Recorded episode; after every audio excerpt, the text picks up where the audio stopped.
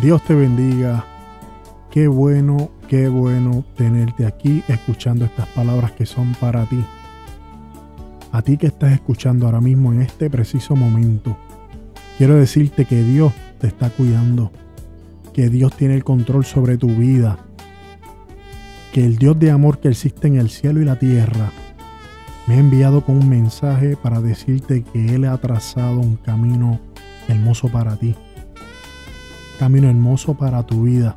Así que no te afanes por recibir ese maná, sino enfócate a seguir a quien te dará ese maná.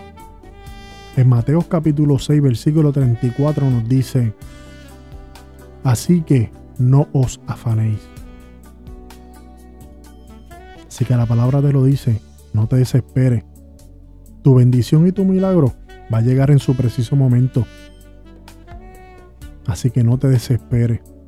Sabemos que los procesos están presentes en nuestro caminar. Eso va a ser siempre. ¿Y sabes qué? Los procesos a veces son buenos. O yo diría que siempre son buenos. ¿Sabes por qué?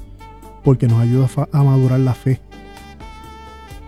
Esos procesos que tú pensaste que no ibas a, a poder pasarlo.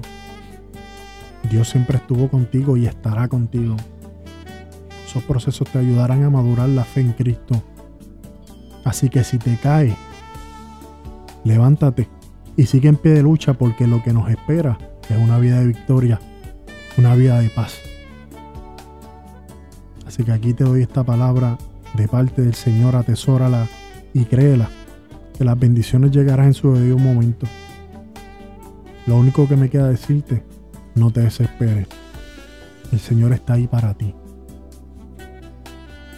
¿Tú lo crees? Créelo, que la bendición está. Dios te bendiga mucho. Dios te bendiga abundantemente.